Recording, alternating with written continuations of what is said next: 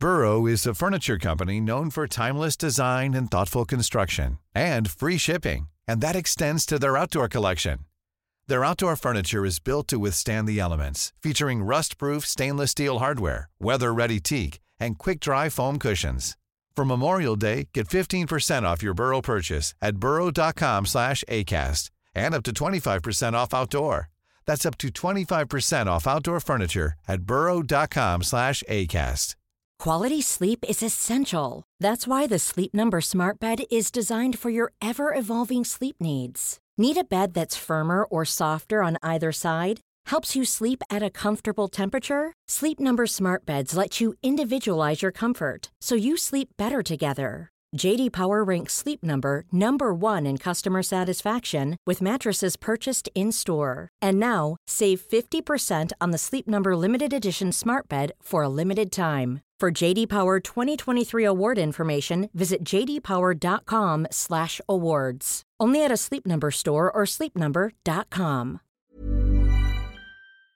Il y a quelques mois, un certain Houssine Sad me contacté pour me partager son histoire. Cette nuit, Mounir, en quittant son travail, a été victime d'un guet-apens.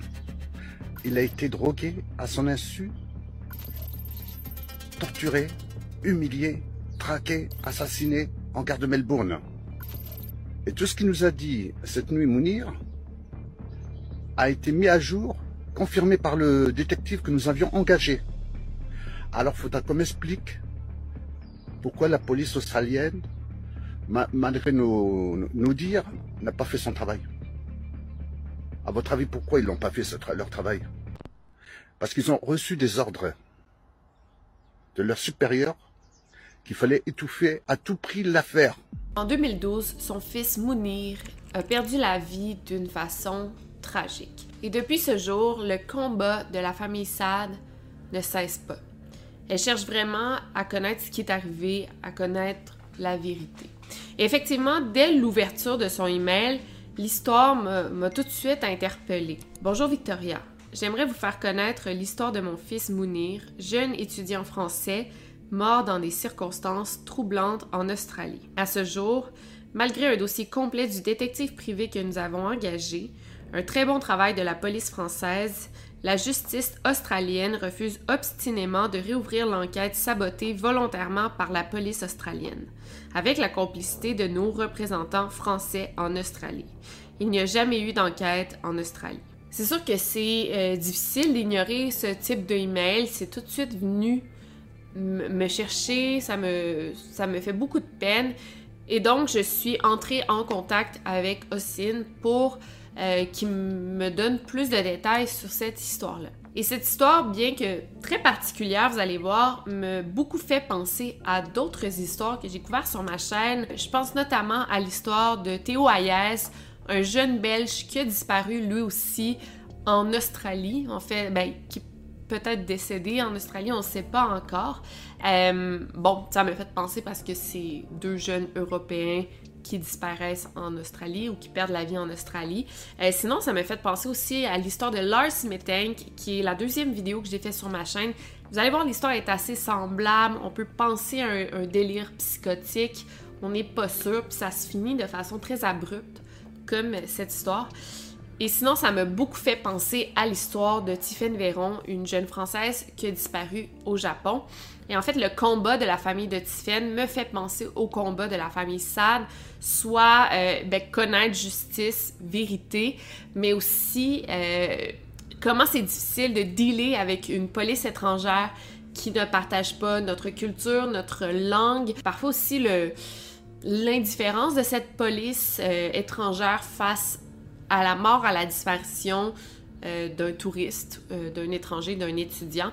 Bref, je trouve que les histoires sont assez semblables. Bref, je vous en dis pas plus, on va tout de suite embarquer dans la vidéo.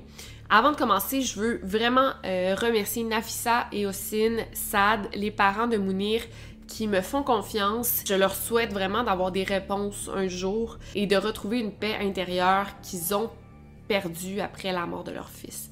Je veux aussi remercier Lionel Camille euh, le YouTuber là, euh, qui a déjà fait une vidéo euh, sur Mounir. En fait, Ossine avait contacté Lionel et ensuite me contacté pour faire une vidéo. Et moi, après ça, je suis entrée en contact avec Lionel. J'avais quelques questions à lui poser. J'avais besoin qu'il m'éclaire sur certains détails. Euh, on a beaucoup échangé.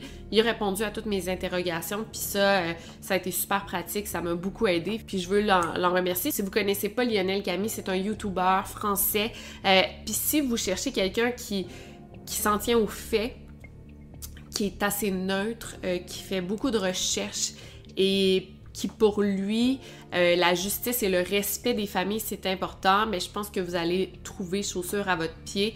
Euh, je le trouve très respectueux, il fait des bonnes recherches, du bon montage et euh, cherchez des bons youtubeurs. Tu sais, dans le true crime, là, c'est facile de, se tourner vers les youtubeurs plus populaires, qui, font un peu de sensationnalisme. Puis là, je vise personne en particulier, là, je pense à des youtubeurs surtout américains, mais essayez de de privilégier des youtubeurs qui justement travaillent avec les familles, qui, ont du respect, euh, qui font des bonnes recherches, qui font du bon travail.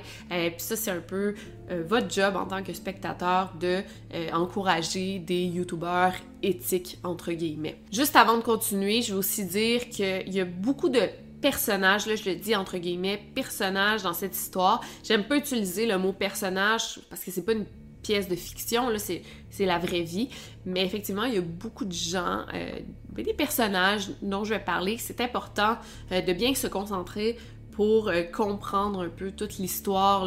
Ça peut devenir vite compliqué si on fait d'autres choses. Il y en a beaucoup qui me regardent en faisant la vaisselle, en faisant du ménage, puis c'est vraiment correct. Mais dans ce cas-ci, c'est important de rester concentré parce que vous allez quand même euh, vous mélanger. Fait que j'ai eu accès à, tous les procès-verbaux, les rapports de détective, euh, les rapports d'autopsie, les conversations Facebook.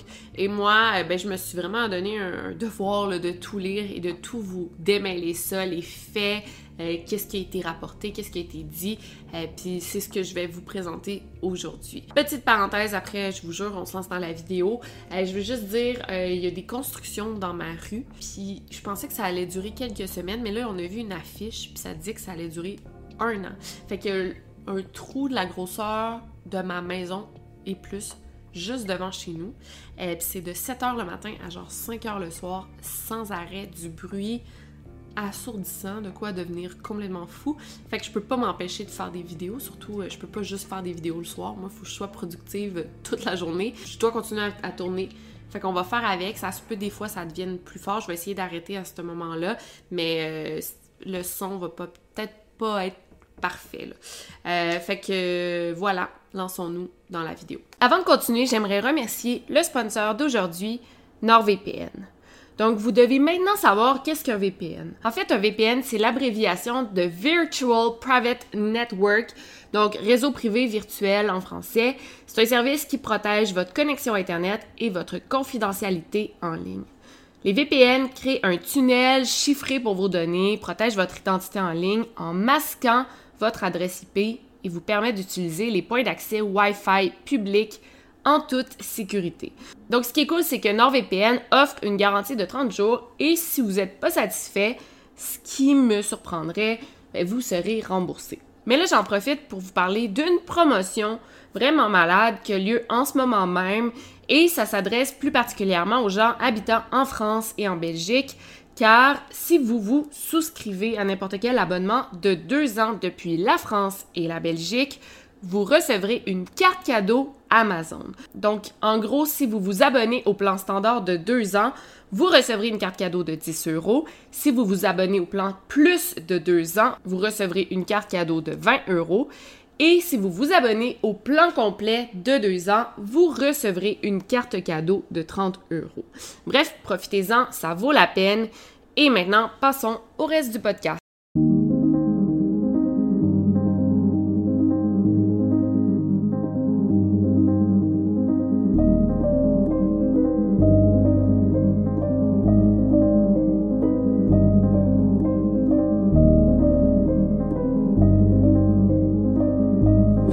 Podcast Over and Out.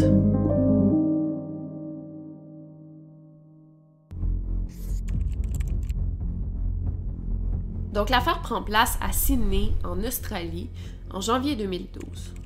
On a un jeune franco-algérien de 22 ans qui se nomme Mounir Sad. Euh, Mounir, lui, il vient de Troyes, en France. Euh, il vit en France avec ses parents et sa sœur, de qui il est très proche. En fait, il est très très proche de toute sa famille.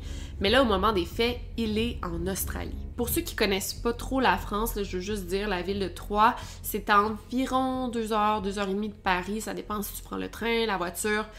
Mais c'est à peu près ça. Mounir, c'est un technicien supérieur en énergie renouvelable.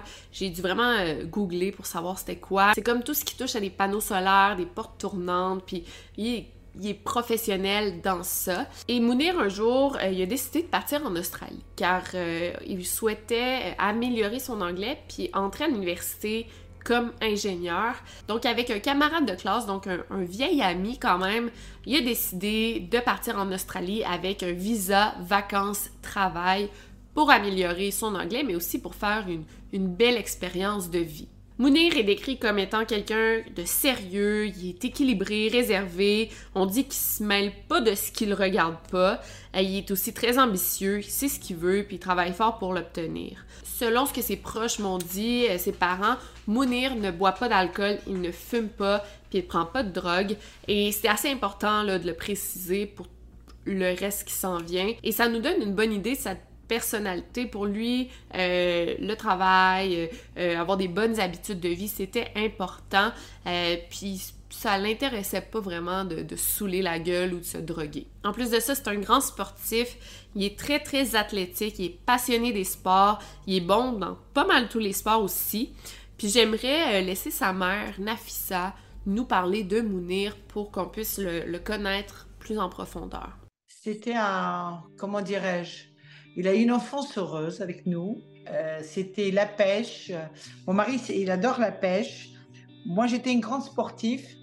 Donc j'ai donné cette envie tout petit quand j'allais courir. Euh, je mettais dans la poussette et je courais dans la poussette avec Mounir et mon mari. Voilà, c'était.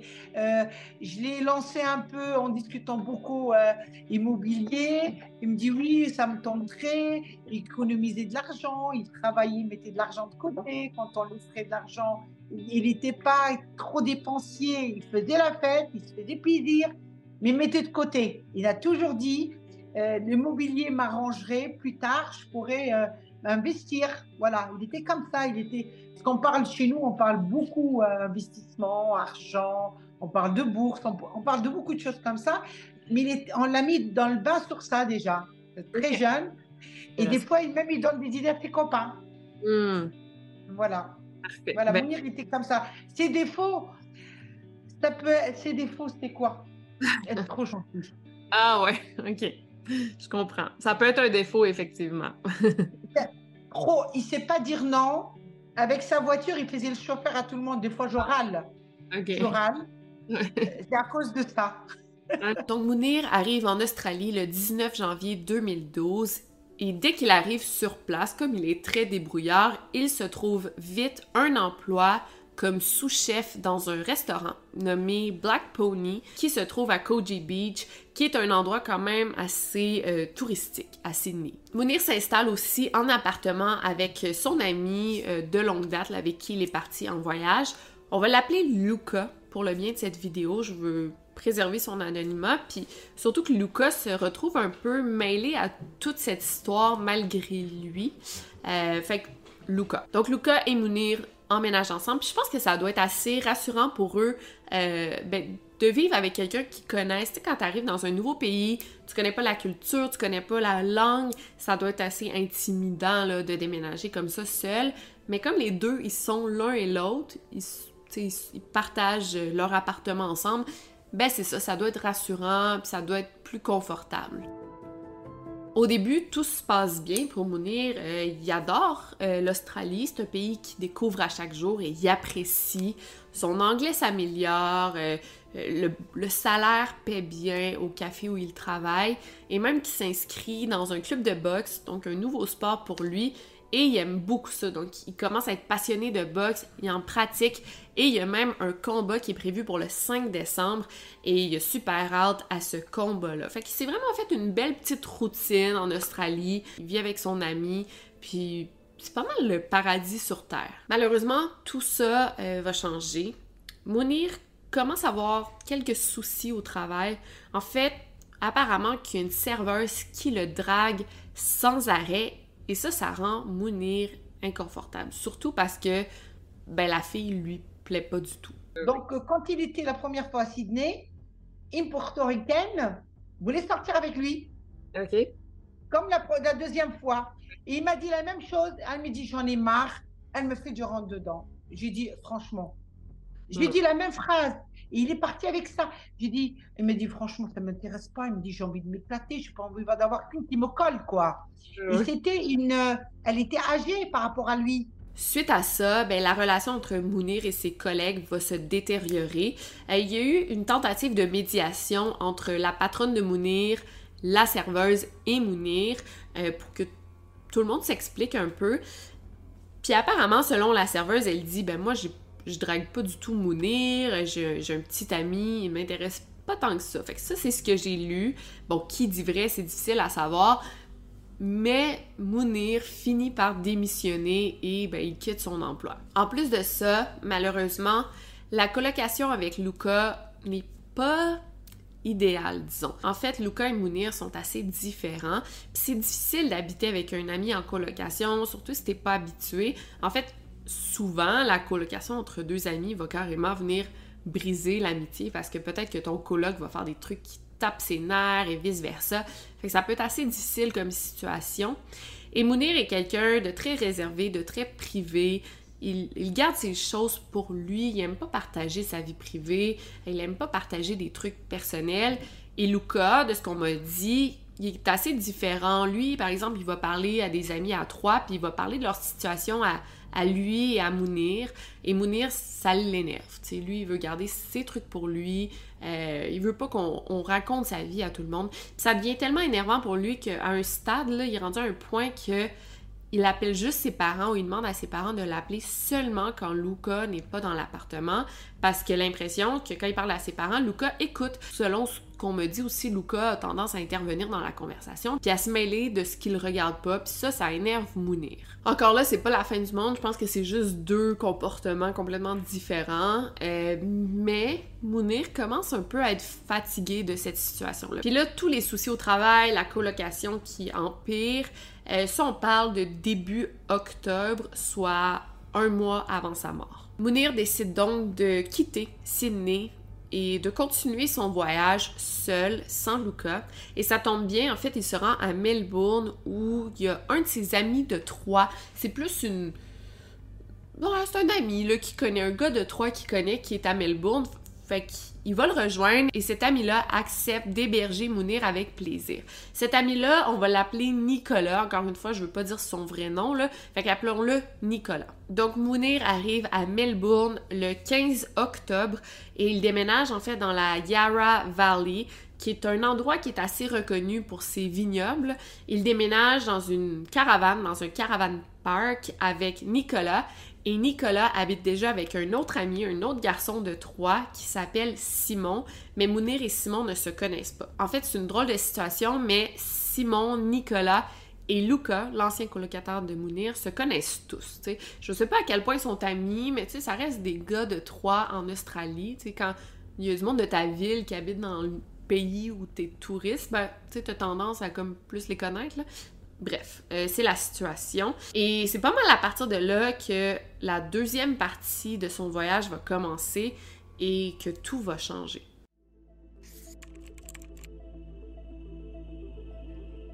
À Melbourne, Mounir est bien, il continue à apprendre l'anglais, euh, qui s'améliore de jour en jour, et très vite, s'est trouvé un nouvel emploi dans un hôtel, le Home Hotel. Puis il dit à sa mère que tout va bien, qu'il aime la ville, qu'il aime son travail, tout se passe bien. Puis tu sais, il parle à ses parents aux deux jours, sinon presque à chaque jour. Fait que malgré la distance et le décalage horaire, il tient vraiment ses parents informés de sa vie.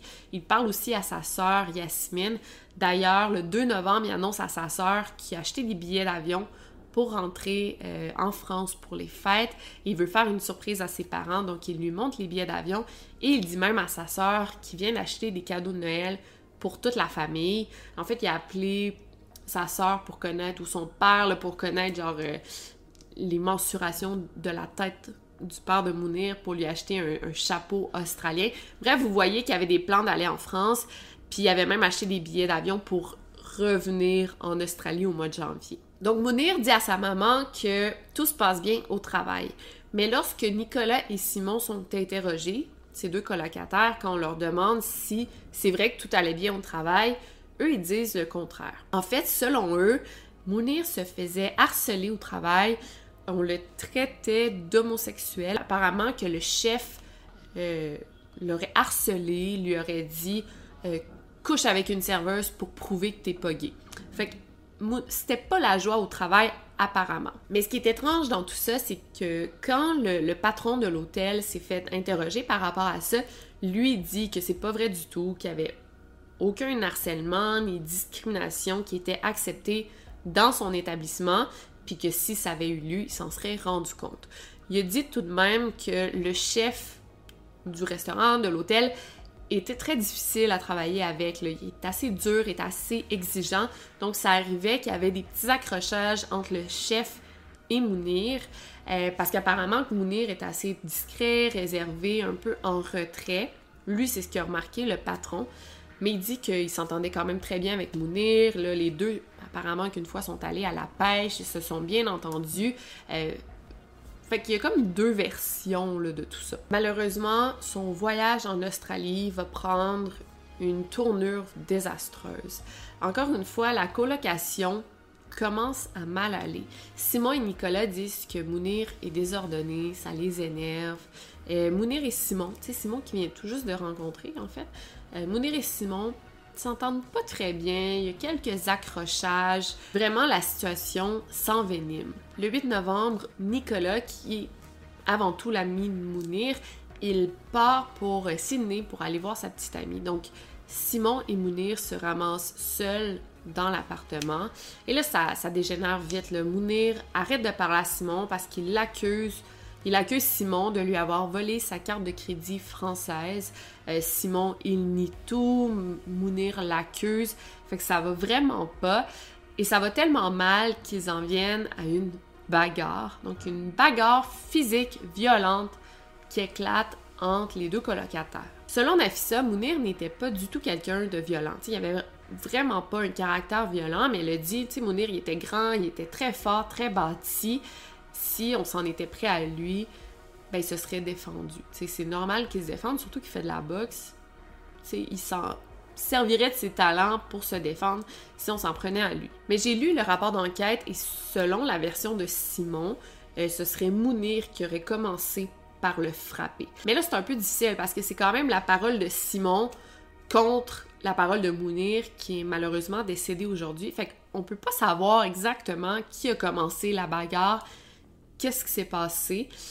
Mais ce qu'on sait, c'est qu'il y a un voisin qui, a assisté à cette bagarre-là, puis c'était tellement violent que Dieu les séparé, qu'il a dû séparer les deux gars. Après cette bagarre, Mounir a décidé de prendre la voiture de Nicolas et de quitter les lieux. Petite parenthèse, toujours au début du mois de novembre, euh, les parents de Mounir ont parlé à Mounir par Skype et ont comme remarqué que le comportement de leur fils était bizarre. En fait, Mounir semblait être aux aguets, il semblait nerveux, il semblait avoir peur de quelque chose, il regardait toujours vers la gauche, vers la droite, pendant qu'il parlait avec ses parents. Et c'est comme s'il voulait pas parler, ses parents lui demandaient il était où, il voulait pas répondre, puis il semblait être un endroit différent d'habitude. C'est un endroit que ses parents ne reconnaissaient pas. Puis même que Mounir comme tassait son, ordinateur portable pour pas que ses parents voient où il était. Disons que c'était pas du tout le Mounir habituel que ses parents connaissaient. Il est décédé le 11. Je l'ai eu par visio le 9. 9, pas aussi, le 9. Et on l'a, on l'a trouvé, il était un peu dans les aguets. Euh, sur Skype, il était comme ça, il parlait. Euh, il a mon mari euh, passe derrière mon dos comme ça. Ça va Mounir, ça va? Il lui dit oui, ça va. Et moi, euh, je lui dis, t'es où? J'ai trouvé que, t'es où? Il m'a dit, euh, euh, j'ai dit en plus, t'es avec quel ordinateur? C'est à toi l'ordinateur? Il m'a dit, non, non, non, l'ordinateur, c'est pas à moi. Donc, Mounir a quitté le caravan park et là, il n'y avait pas d'endroit où dormir cette nuit-là, puis ça a dû tellement être stressant. Imagine, tu es dans un pays nouveau, tu maîtrises pas totalement la langue, tu connais trois personnes, tu t'es disputé avec ces trois gars-là, où tu vas dormir. Puis Mounir était pas riche, du tout. il faisait un bon salaire, oui, mais ça restait quand même un salaire... Euh. Il était pas riche, là. Fait qu'il était un peu pris au dépourvu. Et heureusement, son patron de l'endroit où il travaillait lui a offert de dormir chez sa sœur. En fait, le patron avait une sœur qui travaillait avec eux, qui est barmaid, puis la barmaid a dit Ben oui, viens dormir chez nous, Mounir, quelques nuits, en attendant que tu trouves un nouvel endroit où habiter. Là, pour le bien de la vidéo, je vais l'appeler le patron et la barmaid, euh, parce que je veux pas intégrer des nouveaux noms dans toute cette histoire-là, mais il faut savoir que le patron et la barmaid sont frères et sœurs, et c'est en fait leur mère à eux qui possède l'hôtel qui est propriétaire. Donc en tout, Mounir va dormir trois nuits chez cette femme-là, le jeudi 8 novembre, le vendredi 9 novembre et le samedi 10 novembre. Et je veux juste préciser qu'il vraiment rien entre Mounir et la barmaid. Elle, elle est en couple apparemment, puis tu sais, c'était vraiment juste une relation de collègue amicale, puis c'était elle qui offrait son aide à Mounir. Et c'est vraiment à partir de là que le comportement de Mounir va changer du tout au tout Écoutez bien la suite parce que c'est assez bizarre.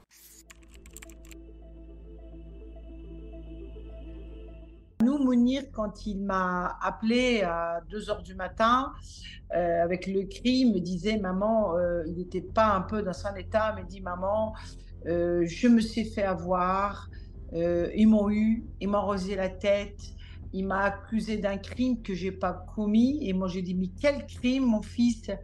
Tu es sûr? Mais tout en connaissant mon fils, j'ai dit, euh, on t'a pas drogué par hasard? Il me dit, non, maman. J'ai dit, si, si, je pense. Et puis, je disais, tu sais, Mounir, il n'y a pas la police autour.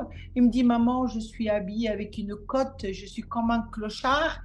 Euh, et, en plus, quand il nous a téléphoné, il n'avait plus de téléphone. Il a emprunté un téléphone à, à un passant. Le 11 novembre, à 2 h du matin, heure de France, les parents de Mounir reçoivent un appel. Au bout du fil, il y a Mounir, leur fils.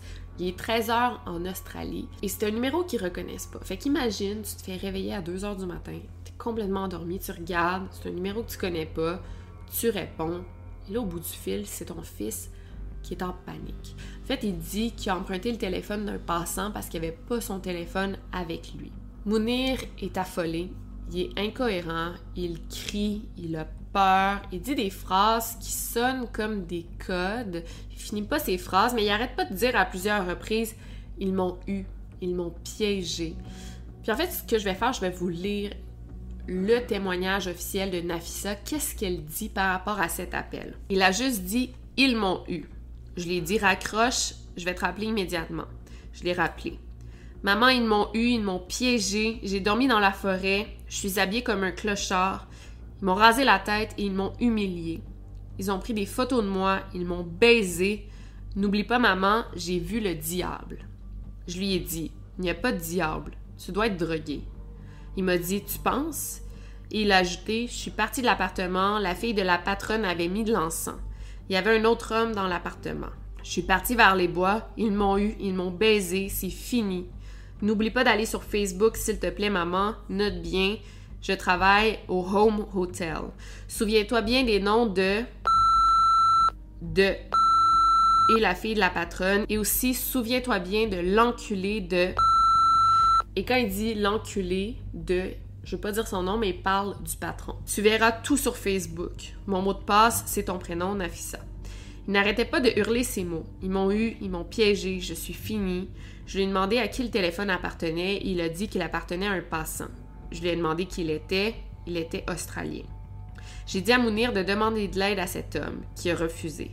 Mounir a dit C'est normal, je fais peur comment je suis habillée. Je lui ai demandé Est-ce que tu as de l'argent? Il a dit Oui, avec mon passeport.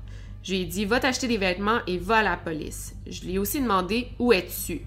Il a dit, je suis à Melbourne, j'ai dormi dans les bois et ensuite j'ai pris le train pour venir à Melbourne.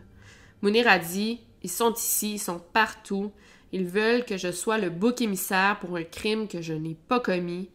Tout est fini. Puis, le téléphone a coupé. Nafissa, qui est, en panique, là, elle ne sait pas quoi faire, donc elle rappelle sur le téléphone ça répond plus. Tu sais, il faut savoir, Nafissa, elle parle pas très bien anglais, là, c'est elle qui me le dit, fait que ça doit être vraiment difficile de gérer une situation comme ça, surtout quand t'es pas dans le pays. Ça doit être horrible. Elle a appelé l'ambassade de France, elle a parlé au consulat de Sydney euh, pour leur dire que son fils était en danger, qu'il y avait quelque chose qui clochait. Mais eux, c'est difficile pour eux de faire quoi que ce soit à ce moment-là parce que, ben, Mounir est majeur, premièrement. Mais deuxièmement, ben, il, il a juste dit qu'il était à Melbourne. C'est gros Melbourne, c'est difficile de savoir était où exactement, c'est où qu'il devait le chercher, qu'est-ce qui se passait? Fait qu'ils ont malheureusement pas vraiment aidé. Et là, trois heures plus tard, Nafissa va recevoir un appel et le consulat l'informe que son fils Mounir vient de se jeter devant un train. Fait que là, tout de suite, les policiers vont penser à un suicide, mais pour Nafissa, c'est impossible. Ça, concorde pas avec de ce qu'elle connaît de son fils, mais aussi avec toute l'histoire. Sérieux, j'ose même pas imaginer comment ont dû sentir les parents de Mounir parce que t'es pas dans le pays, tu dois, tu dois être confus, devait être complètement confus, bouleversé, mais surtout impuissant. Qu'est-ce qu'il pouvait faire comme ça à distance? Après une semaine, euh, ils se sont rendus en Australie pour identifier le corps de Mounir. Euh, c'est Ossine, le père, qui a identifié le corps de son fils, puis a été quand même surpris en voyant le corps de son fils qui était intact. C'est pour un gars qui s'est jeté devant un train, un train euh, actif, un train qui roulait, il y avait juste comme une petite blessure derrière la tête, mais rien d'autre. Aussi, comme il avait dit au téléphone, il avait les cheveux rasés et il portait la barbe. Le plus bizarre là-dedans, je crois, c'est que quand Mounir a été retrouvé, il portait un uniforme de mécanicien. Pourquoi? Tu sais, Mounir n'avait pas accès à ce type de vêtements. Même quand on a interrogé la barmaid par rapport à ça, la barmaid chez qui Mounir restait, elle a dit Ben, moi, j'ai pas ce type de vêtements chez moi. c'est où qu'il aurait pu se procurer ce type de vêtements. Tu sais, il faut bien que quelqu'un y ait donné ça, mais qui? Puis tu sais, malheureusement, encore aujourd'hui, on n'a pas la réponse à cette question. L'autopsie de Mounir a eu lieu le lendemain de sa mort, soit le 12 novembre. Euh, et l'autopsie, là, ça décrit quand même euh, les blessures qu'il a eues, qui sont assez mineures. Je vais vous le lire. Euh, fracture du crâne, lacération au front, hématome au-dessus de la paupière gauche, abrasion aux deux épaules, abrasion au genou et à la cheville gauche. Finalement, la cause de sa mort est la blessure à la tête suite à l'impact du train. Ok, je veux surtout pas remettre en question un rapport de coroner parce que c'est toujours fait de façon euh, professionnel, puis bon, je veux pas remettre ça en cause du tout, mais je suis restée quand même surprise en lisant ça. C'est sûr que je lis pas énormément de rapports d'autopsie, j'en lis quand même quelques-uns, mais j'en ai jamais fait, fait que je sais pas. Mais moi, je pensais que quand tu te jetais devant un train en mouvement, tu ressortais de là broyé, entre guillemets, je suis désolée d'utiliser ce mot-là, mais je m'attendais pas à ce que tu aies quelques blessures, lacération des bleus, un bleu au-dessus de la paupière. Je pensais que c'était fini pour toi, là, on retrouvait pas ton corps. Fait j'étais surprise de lire ça et j'imagine qu'Ossine a dû quand même être surpris en, voyant le corps de son fils intact après s'être fait passer dessus par un train, littéralement. Aussi, euh, quand on a fait une analyse de son sang, on n'a retrouvé aucune trace de drogue, si vous vous posiez la question. On va quand même y revenir un peu plus tard, mais bon, ça c'est dit dans le rapport d'autopsie. L'enquêteur de la police australienne a visionné les enregistrements de caméras de surveillance de la gare et il a pu décrire euh, brièvement euh, le comportement de Mounir, qu'est-ce que fait, ses actions avant de se jeter devant le train. Mais ce qui est très étrange, c'est que ni l'enquêteur privé engagé par la famille, ni la famille de Mounir ont eu accès à ces enregistrements de caméras de surveillance. Et ça, je trouve ça vraiment bizarre. Surtout, tu as une famille en deuil qui essaie de comprendre qu'est-ce qui s'est passé, mais semble que la moindre des choses, c'est de leur montrer cette vidéo. Au pire, tu leur donnes pas la vidéo. Si tu veux la garder pour toi, ça va. Mais tu leur montres la vidéo parce que là, ça peut vraiment leur donner une idée de qu'est-ce qui s'est passé. C'est plus facile pour eux de faire leur deuil. Sans ça, ils vont se faire énormément de scénarios, puis ça va jamais être clair pour eux qu'est-ce qui s'est passé. Mais là, au moins, s'ils visionnent le comportement de leur fils, mais ben, je pense que ça les aurait aidés. Euh, mais non, après multiples demandes euh, d'accès à cet enregistrement, ça a été refusé. Fait que personne qui a vu cet enregistrement de caméra de surveillance. Pourquoi donc? Moi, je me dis, peut-être qu'ils l'ont supprimé. Burroughs Furniture is built for the way you live. From ensuring easy assembly and disassembly to honoring highly requested new colors for their award-winning seating, they always have their customers in mind. Their modular seating is made out of durable materials to last and grow with you.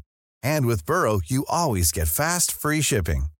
Get up to 60% off during Burrow's Memorial Day sale at burrow.com slash ACAST. That's burrow.com slash ACAST. burrow.com slash ACAST. Quality sleep is essential. That's why the Sleep Number smart bed is designed for your ever-evolving sleep needs. Need a bed that's firmer or softer on either side? Helps you sleep at a comfortable temperature? Sleep Number smart beds let you individualize your comfort so you sleep better together. JD Power ranks Sleep Number number 1 in customer satisfaction with mattresses purchased in-store. And now, save 50% on the Sleep Number limited edition Smart Bed for a limited time. For JD Power 2023 award information, visit jdpower.com/awards. Only at a Sleep Number store or sleepnumber.com.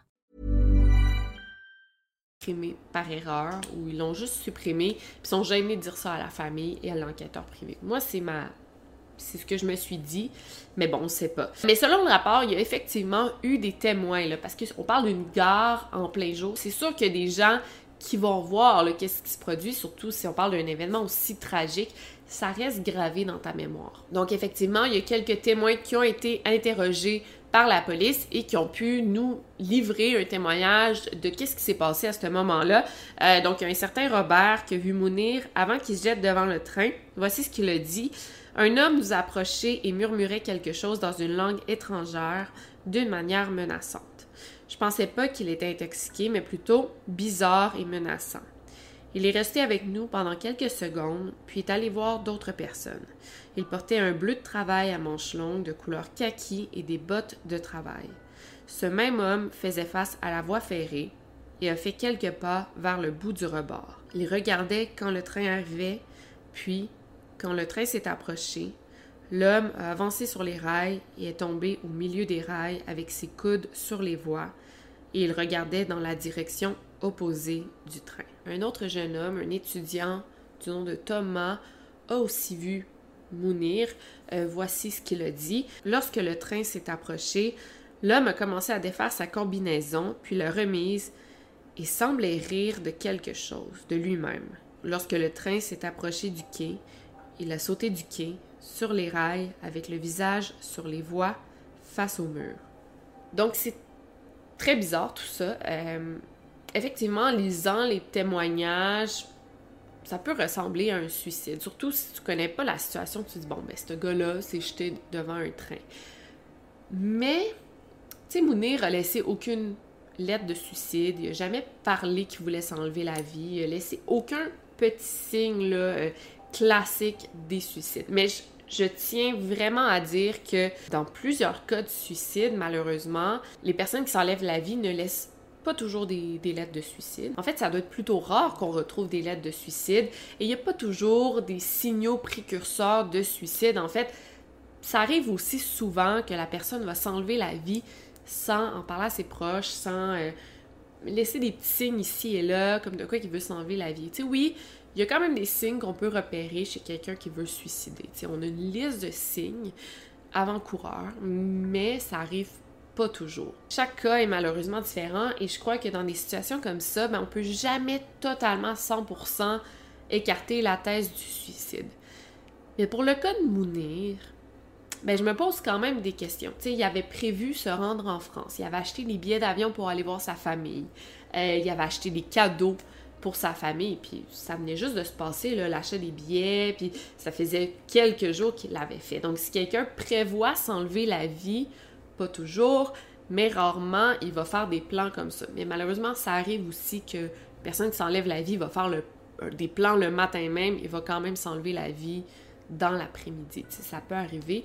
Mais dans ce cas-ci, bon, je veux quand même donner ces précisions-là. Là, ce qui a appelé sa mère, ça semblait d'un gars qui avait peur, qui était en panique, mais t'aurais jamais cru qu'il allait se jeter devant un train quelques heures plus tard. Donc, on peut se demander, est-ce qu'il vivait quelque chose d'autre qu'on sait pas, ou est-ce que c'était intentionnel? Mais bon, avant de continuer vers les théories, les hypothèses, les questions, je vais quand même vous parler de la journée du 10 et 11 novembre. Donc la veille de sa mort et la journée de sa mort, qu'est-ce qui s'est passé? On va analyser ça ensemble. Donc la journée du 10 novembre, euh, Mounir a travaillé en après-midi et après son quart de travail, il est allé rejoindre les autres employés de l'hôtel. Euh, bah, je pense que c'était quand même une routine quand tu finis ton chiffre, tu vas rejoindre tes collègues. Et après, c'était arrangé qu'il allait dormir chez la sœur de son patron, la barmaid, et ils sont rentrés ensemble à minuit et demi. Là encore là, c'est vraiment le témoignage de cette femme-là. On n'a aucun moyen de le vérifier, mais bon, Selon elle, euh, quand sont rentrés, Mounir n'avait pas soupé. Elle lui a proposé euh, de lui faire à manger, elle lui a demandé s'il avait faim. Il a dit que non. Et ensuite, ben, elle lui a proposé de dormir sur le sofa, comme d'habitude. Et ensuite, ben, elle lui avait préparé une petite chambre d'invité où il pouvait dormir, mais il a préféré dormir sur le sofa. Selon elle, Mounir, cette soirée-là, il parlait beaucoup, comme elle le dit, dans sa barbe, mais il marmonnait beaucoup. Et il y a une, photo de Mounir qui a été prise cette soirée-là, soit la dernière photo de Mounir. Entre-temps, il ramène une tablette, il nous la montre, il a dit voilà, on l'a pris en photo. On a dit que c'était pas normal. Pourquoi on prend quelqu'un à 3 heures du matin en photo oui. dans le bar, dans le restaurant du bar? Et Mounir, son visage, il était fermé il n'était pas bien. On sentait que c'est c'est pas la joie de vivre qu'il avait mon fils. Hmm. Et c'est et, c'est là qu'on a dit il y a quelque chose qui s'est arrivé ce soir-là chez les patrons. Qu'est-ce qui s'est passé? Nous, on cherche. Maintenant, on sait. On cherche entre la trajet d'avoir quitté son travail jusqu'à arriver dans l'appartement. Qu'est-ce qui t'est arrivé, arrivé à Mounir? Qu'est-ce qu'on lui a fait, Mounir? Ensuite, il a dit à la barmaid qu'il voulait sortir parce qu'il devait penser à des choses. Puis il est comme rentré après 30 secondes à l'intérieur. Et c'est là qu'il a reçu un appel. On sait pas c'est qui qui l'a appelé. Mais au bout du fil, il y avait un homme qui gueulait après Mounir. Il lui criait littéralement dessus. Et apparemment que Mounir était assez calme et il répondait par des oui. Oui. sais, il répondait avec des, des réponses Lorsque l'appel a terminé, Mounir a demandé à la barmaid d'aller le reconduire au Caravan Park. À ce stade-ci, il était environ 2h30, 3h du matin. Il semblait vraiment troublé, il semblait weird. Il parlait d'une fille qui allait être là ou l'ami d'une fille qui allait être là. C'était assez incohérent. Elle a fini par le déposer à l'entrée du parc.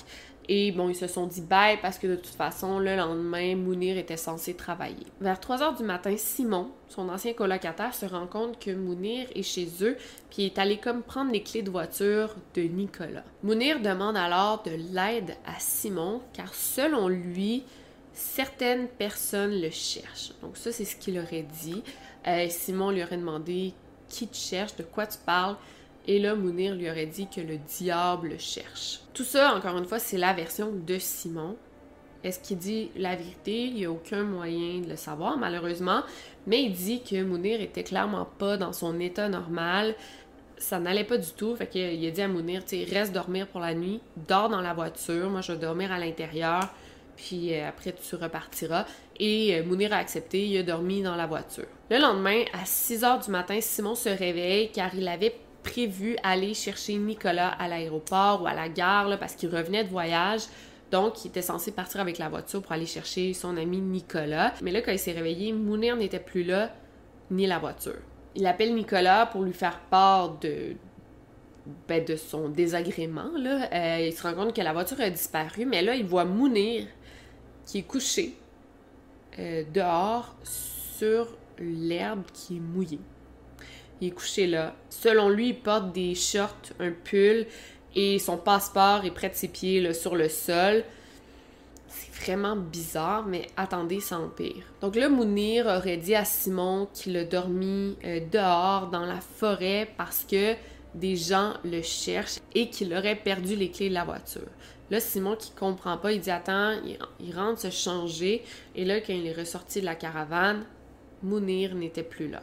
Toujours la même journée, mais là un peu plus tard, il est environ 10 heures le matin, euh, Simon se dirige, euh, donc il prend l'autobus pour se rendre à la gare pour ensuite prendre le train et il croise Mounir dans l'autobus qui cette fois-ci est habillé complètement différemment. Il porte maintenant un, uniforme de travail comme l'uniforme de mécanicien, mais aussi des bottes de travail.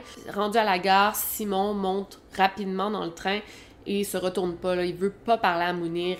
Premièrement, il y a eu une bagarre il y a quelques jours. Deuxièmement, Mounir est bizarre, lui fait peur, fait qu'il n'a pas envie de lui parler. Donc il se rend à Melbourne, il va rejoindre son ami Nicolas et ils passent l'après-midi ensemble. Plus tard dans la journée, un autre événement assez particulier, Mounir va croiser l'une de ses anciennes collègues, Annie. C'est quand même un hasard qui croise cette femme-là dans une grosse ville comme ça, mais ils se croisent. Euh, ils étaient pas proches du tout, surtout à cause de la barrière de la langue, mais ils se connaissent. Ils savent l'un et l'autre qui ils sont. En fait, je vais vous lire le témoignage de Annie directement, ça va être plus simple. Elle a indiqué que Mounir lui avait dit qu'elle avait emménagé avec la fille du propriétaire de l'hôtel, mais que maintenant il voulait se débarrasser de lui. Elle a indiqué que Mounir avait mentionné qu'il avait un problème avec un ami du parc de caravane et que cet ami lui avait donné de la drogue à son insu. Elle a indiqué que Mounir lui avait demandé d'aller avec lui au commissariat pour porter plainte contre l'ami qui l'avait drogué et chercher de l'aide pour aller récupérer ses affaires à l'hôtel. Finalement, euh, Annie n'a pas pu accompagner Mounir au poste de police car elle a dû quitter pour se rendre au travail. Finalement, vers midi et demi, 13 heures, euh, il y a un homme dans la rue qui a Mounir. Mounir lui a demandé de, lui prêter son téléphone car il devait appeler sa mère. C'est ce qu'il a fait. Et ce fut le dernier appel de Mounir. Et là, vers 16 heures, Simon et Nicolas se rendent à la gare Melbourne Centrale pour prendre le train ils croisent Mounir. Mais là, ils veulent pas lui parler. Ils ont comme fait comme s'ils l'avaient pas vu parce qu'ils sont pas en bon terme à ce moment-là. Moi, je trouve ça quand même bizarre. Là. Tu croises ton ancien colocataire, ton ami avec qui tu as vécu. Tu le croises, tu vas le saluer. Mais Mounir les a pas vus apparemment. Mais moi, je trouve ça quand même bizarre. Mais ils étaient tous en froid. Fait que, faut quand même le, le, dire. Ils ont fini par prendre le train en direction de leur maison. Et c'est à 17h20 que Mounir s'est jeté devant le train. Quand Simon et Nicolas ont appris la nouvelle de la mort, euh, apparemment que Nicolas a pleuré, ça lui a fait quelque chose, et Simon a dit aux enquêteurs Craig nous a annoncé que Mounir s'était suicidé à la gare de Melbourne. À ce moment-là, je pensais pas que quelqu'un avait sauté, je pensais que c'était une panne ou un accident de train. J'étais choqué, surpris, mais pas très triste parce que quelques jours avant, il m'avait frappé. Il voulait me tuer et avait volé notre voiture. Alors je me sentais pas trop triste pour lui, mais j'étais triste pour sa famille. Nicolas était très contrarié et a pleuré quand il a appris la nouvelle.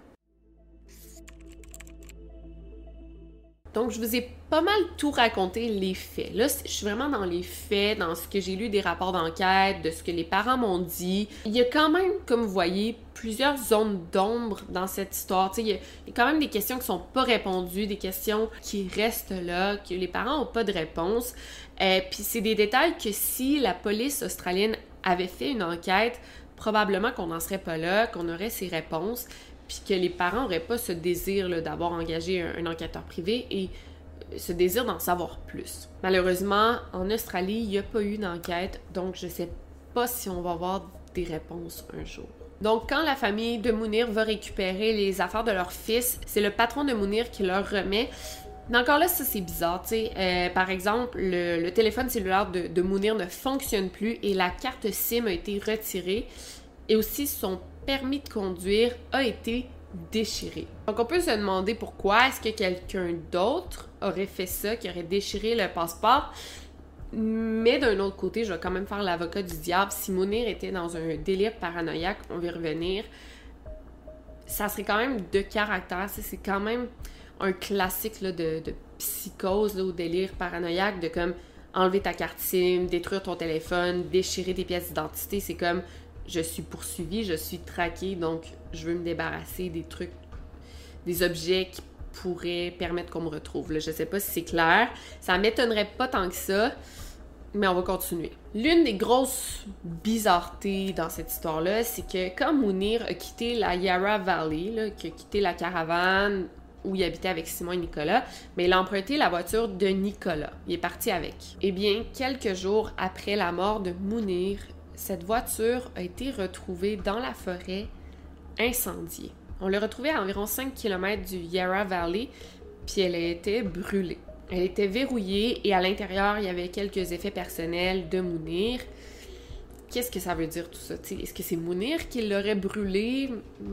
Mais je pense pas, tu sais, pourquoi il aurait fait ça. Il y a aussi une autre histoire que moi, ça me fait capoter de lire ça, là. Euh, c'est bizarre quand même, là. Il y a une fille qu'on va appeler Stéphanie qui, s'est comme incrustée dans cette histoire-là. Là. Selon les dires de Stéphanie, elle a rencontré Mounir en 2012 au restaurant Koji Beach où il travaillait.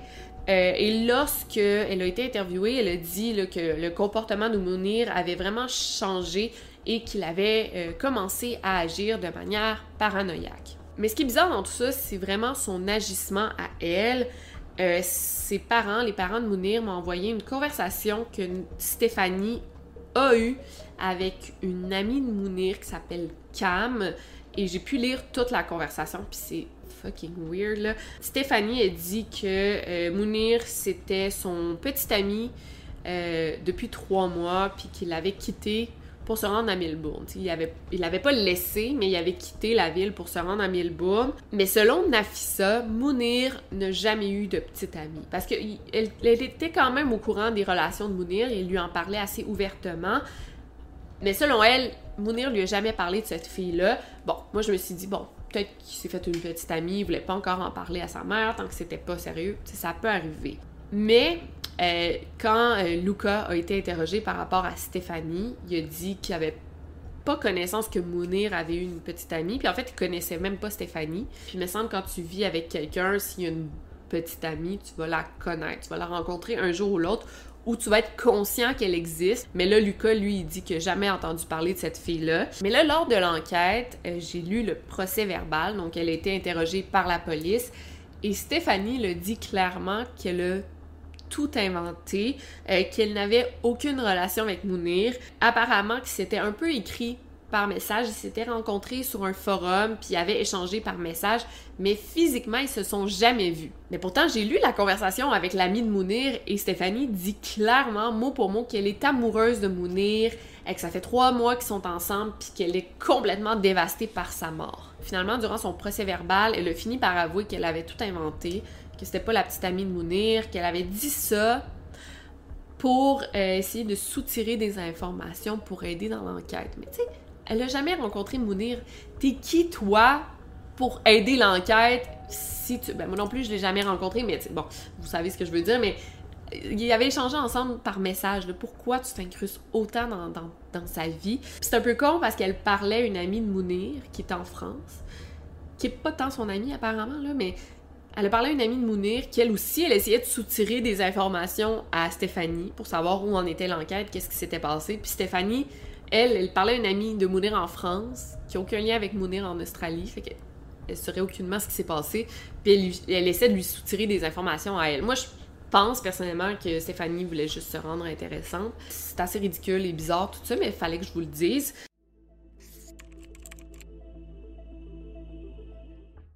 Puis maintenant, je vais passer aux théories qui ont été élaborées dans toute cette histoire-là. Je crois que c'est important de comme prendre un pas de recul, de voir ça de manière assez objective. Puis il y en a quelques-unes théories, tu sais. Vous allez voir, il y a des théories, mais il y a quand même un, mais à chaque théorie. Puis euh, moi, je me dois quand même de vous partager les faits tels qu'ils sont, euh, de poser des questions, puis, euh, ben, lançons-nous là-dedans. je pense qu'on va commencer par la première théorie qui, moi, quand j'ai lu cette histoire-là, me semblait évidente.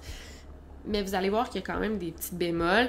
Fait que c'est sûr que quand on lit cette histoire-là, on peut pas ignorer la thèse du délire paranoïaque. C'est sûr que son changement d'attitude, de comportement, ses paroles, euh, surtout vers la fin, ça ressemble beaucoup à ça, là, une genre de psychose. Par exemple, au mois de septembre 2012, donc deux mois avant la mort de, de, Mounir, Mounir travaillait dans un restaurant à Koji Beach. mais ben, sa patronne se rappelle euh, qu'une journée, Mounir est rentré au travail, il avait le visage tout enflé, il avait des bleus et les pupilles dilatées. Puis elle lui demandait, voyons, qu'est-ce qui se passe? Puis il dit que la veille, il s'était entraîné à la boxe pour un, un combat de boxe, puis il s'était fait mettre KO. En fait, il a perdu connaissance, tellement que, bon, il y a eu une grosse bagarre, puis c'était pour ça qu'il était comme ça. Puis effectivement, sa patronne a remarqué qu'il était pas dans son état normal, euh, il était lent, il était comme désorienté, euh, puis même il avait de la difficulté à couper des légumes. Là. Fait qu'elle lui a dit, tu sais, va à l'hôpital, c'est vraiment important, ça va pas, puis il a refusé d'y aller. Finalement, avant qu'il termine son corps de travail, Mounir a fini par rentrer chez lui. Selon elle, euh, depuis cet épisode, Mounir avait beaucoup changé. Il était assez différent, il semblait paranoïaque, il avait comme vraiment peur de perdre son emploi. Et je vous dis mot pour mot ce qu'elle a dit. Mounir disait aux clients qu'il était chef dans le café et il commençait à croire que tous les employés féminins voulaient coucher avec lui. Il s'énervait facilement. Il disait aussi qu'il ne voulait pas retourner en France et lançait des phrases comme le diable est ici. Moi, quand j'ai lu ça, j'ai dit, bon, ça y est, tu Mounir a souffert d'un traumatisme crânien, euh, puis ça a complètement changé son attitude, euh, son comportement, puis ça ressemble vraiment à ça, là, un TCC. Mais il y a quand même quelque chose qui cloche. Tu sais, le manager du, du, club de boxe, il a été contacté par euh, le détective privé puis il raconte qu'effectivement, Mounir s'entraînait pour un combat qui allait avoir lieu le 5 décembre. Elle se rappelle l'avoir vu le 6 octobre euh, au club de boxe là, à Sydney, dans le temps qu'il était toujours là-bas. Mais euh, selon elle, Mounir n'a pas boxé du tout cette journée-là. Et après ça, euh, Mounir a cessé complètement d'aller au club de boxe, puis il n'a pas vraiment donné de raison. Même qu'il y a plusieurs employés, même le coach de Mounir, ont tenté de le contacter sans réponse. Selon elle, Mounir n'a jamais été blessé euh, durant ses entraînements, il n'a jamais été mis KO. Puis si ça arrivait, il y a une ambulance qui était immédiatement appelée. Euh, puis il prenait ça vraiment au sérieux. Il y avait même un rapport d'accident, un registre. Mais là, il n'y a aucun accident lié à Mounir. Il n'a jamais été mis KO. Puis je pense pas que ça doit arriver si souvent là, dans des petits clubs de boxe que euh, des, des jeunes qui s'entraînent perdent connaissance, là, deviennent inconscients. Je pense que c'est quelque chose que tu te rappelles. effectivement, s'il y a des rapports et l'ambulance est appelée, ben, on s'en rappelle. T'sais. Fait qu'elle saurait si Mounir avait été mis KO. Fait que moi, je me demande quand même pourquoi il est arrivé le visage enflé, les pupilles dilatées, des bleus. Euh, pourquoi il est arrivé de même au travail?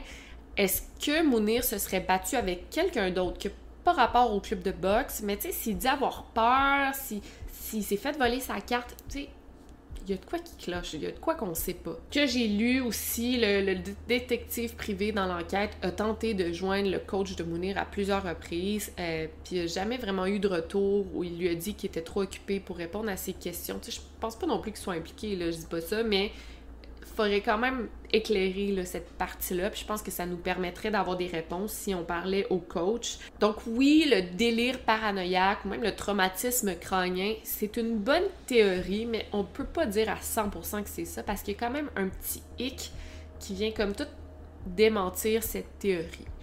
Fait que là, vous allez me dire, ouais, mais si c'est pas un délire paranoïaque suite à un accident de boxe, peut-être que c'en est un tout court, suite à un problème de santé mentale, et effectivement, moi aussi, je peux pas vous mentir, je peux pas vous dire que j'y ai pas pensé.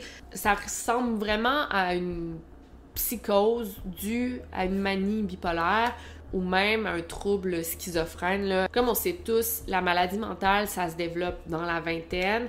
Euh, chez les hommes, surtout, ça commence souvent avec une manie. C'est même que tu apprends si t'es bipolaire ou pas. Euh, souvent, là, je dis pas toujours. Puis, tu sais, Mounir était en voyage. Euh, c'est quand même, changer de pays, c'est quand même une grosse source de stress. T'es pas chez toi, t'as pas ta même routine de vie. Fait qu'est-ce que ça aurait pu déclencher un épisode de santé mentale? On peut pas dire que non, mais ça faisait quand même dix mois qu'il était en Australie.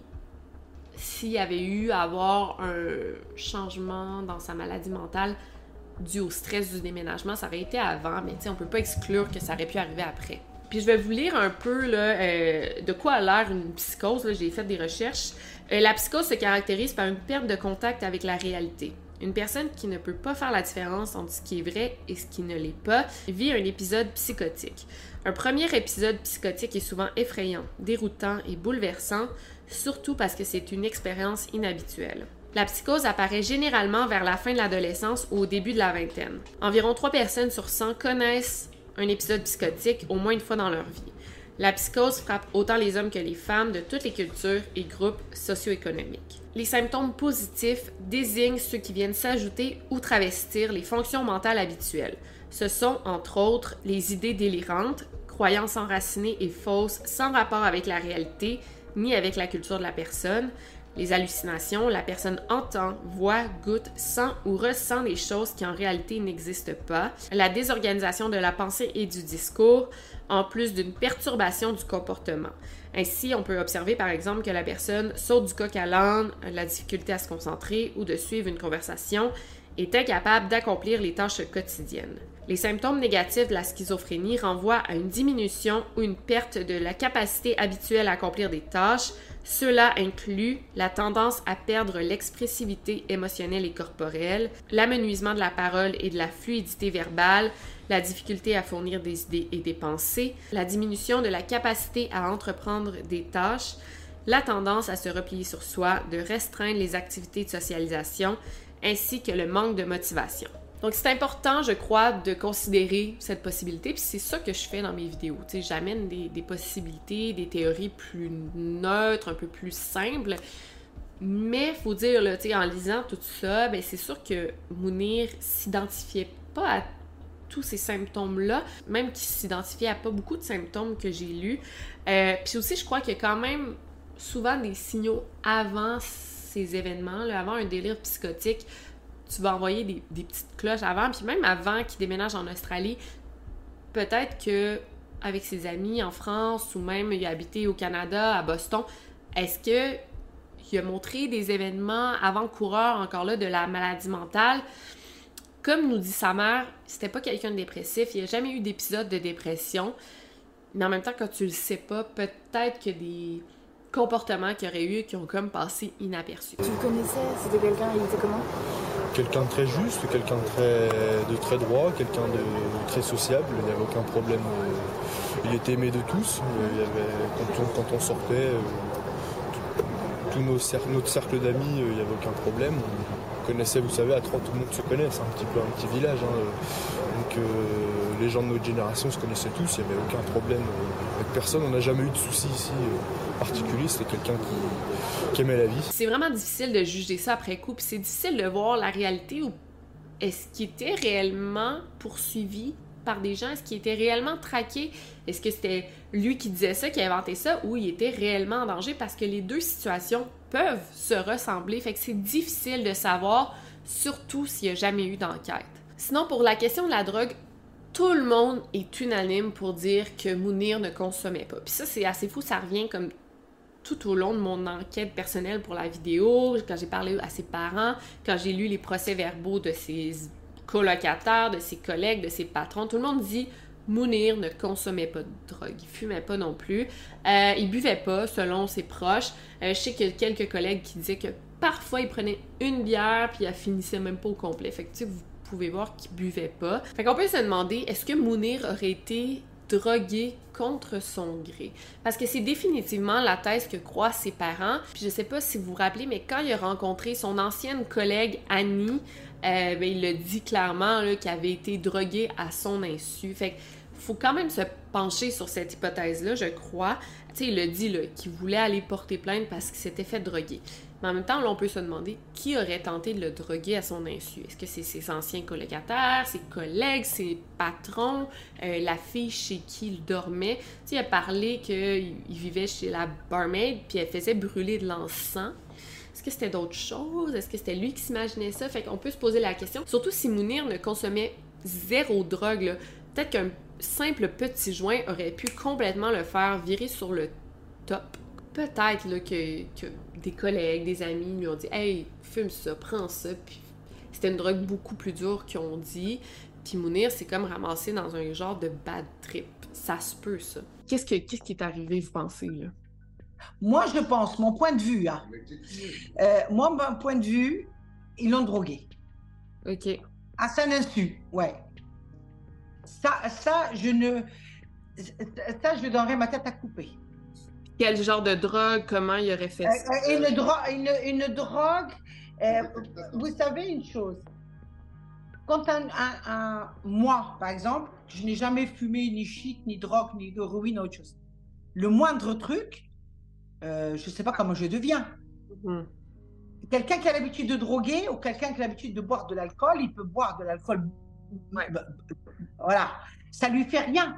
Mais quelqu'un qui n'a jamais bu d'alcool, moi, vous me donnez un verre de champagne, je vais danser la danse orientale. Ouais. Voilà. Ouais. Il n'a jamais fumé, il s'est jamais drogué. Et surtout qu'il nous donne un détail, il dit, maman, dans l'appartement, il y avait de l'encens. OK. Et moi, j'ai appelé un, euh, un professeur à l'université de Dijon. Il m'a dit, Madame Saad, il y a des drogues que nous, en France, on ne les connaît pas, sa, sa forme de d'encens, en fumée. Ça, peut- ça peut être une drogue comme ça. Ça peut être euh, euh, dans le verre qu'on lui a donné dans le bar pour le st- déstabiliser. Ouais. Voilà. Mounir, tellement qu'il était fort, on ne peut pas l'avoir euh, sans qu'il soit euh, faible. Ils l'ont affaibli avec quelque chose. Il a perdu ses moyens. J'ai lu dans l'enquête que Simon et Nicolas, ils fumaient du cannabis, effectivement. Ils l'ont même dit eux-mêmes. Mais selon eux, quand ils fumaient, ils fumaient pas en présence de Mounir. En fait, ils allaient en dehors de la caravane. Je peux comprendre, c'est un, un espace qui est assez restreint. Là. Tu veux pas empester la caravane, surtout si ton colocataire il aime pas la drogue. Puis tu sais, il faut le dire, il y a un- une autopsie qui a été faite sur Mounir. Euh, ils ont retrouvé aucune trace de drogue. Mais quand j'ai parlé à ses parents, ils m'ont dit effectivement, quand on fait une autopsie sur un corps pour voir s'il y a des traces de drogue, on va souvent tester. Bon, je, en même temps, j'ai jamais fait d'autopsie, mais ça arrive qu'ils testent euh, les cheveux et les poils. Et là, on peut déceler s'il y a une présence de, drogue dans, le corps. Puis pour Mounir, ben, il y avait les cheveux rasés, fait qu'il pouvait pas vraiment tester les cheveux, mais il pouvait tester ses poils, puis ça n'a pas été fait. Fait est-ce qu'on aurait retrouvé des, de la présence de drogue dans ses poils? Peut-être. Peut-être que non aussi. Mais tu sais, quand une enquête complète est faite, ben, ça permet de fermer des portes puis d'éliminer des hypothèses qui restent longtemps dans la, dans la tête des familles. Tu sais, au final, on connaît la journée que Mounir est mort, on connaît la manière qu'il est décédé, mais moi, ce qui m'intéresse, c'est l'avant. Euh, Il y a beaucoup de questions qui restent sans réponse. Et même la détective privée qui est habituée de faire des enquêtes, elle le dit elle-même, l'enquête des policiers pourrait être révisée car il y a des témoins importants qui n'ont jamais été interrogés et il y a quelques contradictions dans les témoignages. Il y a définitivement beaucoup de gens louches dans cette histoire, tu sais, même la fille, là, Stéphanie. Je dis pas qu'elle a à voir avec ça, pas du tout, mais il y a des personnages louches dans cette histoire-là. Je vais vous lire rapidement la conclusion euh, de la détective privée, mot pour mot. Comme je vous l'avais expliqué précédemment, le coroner a un pouvoir discrétionnaire pour ouvrir une enquête publique. Par conséquent, pour que le juge de la Coroner Court ouvre une enquête publique, nous devons déposer des conclusions écrites justifiant les raisons pour lesquelles, en nous appuyant sur des éléments de preuve, nous estimons qu'une enquête publique doit être ouverte. Selon moi, les raisons principales sont les suivantes. Les contradictions entre les témoins concernant le chaos dont aurait été victime Mounir, les allégations tardives de harcèlement sur son lieu de travail qui auraient été faites par Nicolas et Simon, les contradictions concernant les allégations d'usage de stupéfiants, la disparition du véhicule de Nicolas et des affaires de Mounir, l'enquête incomplète conduite par la police suite à la déclaration de Nafissa. Donc vous voyez comment il y a quand même eu quelques contradictions, puis je pense que une enquête australienne aurait permis d'écarter plusieurs hypothèses, de répondre à plusieurs questions, puis ça n'a malheureusement pas été fait. Fait que je souhaite que ben, la famille de Mounir trouve réponse à leurs questions un jour, qu'ils connaissent enfin la vérité et qu'ils puissent retrouver la paix face à la mort de leur fils. Est-ce qu'on fait un jour la paix face à une mort aussi tragique? Je ne sais pas. Mais si un jour ils sont capables de faire leur deuil, euh, ça sera ça de fait. Euh, si vous avez plus d'informations, je vais mettre euh, les, les informations pour contacter la famille dans la barre d'infos. Je vais mettre aussi le lien vers le TikTok du père de Mounir. Il y a un compte TikTok et il fait quand même pas mal de vidéos en lien avec la mort de son fils. Fait que je vous invite à garder l'œil ouvert et faites attention à vous. Over and out.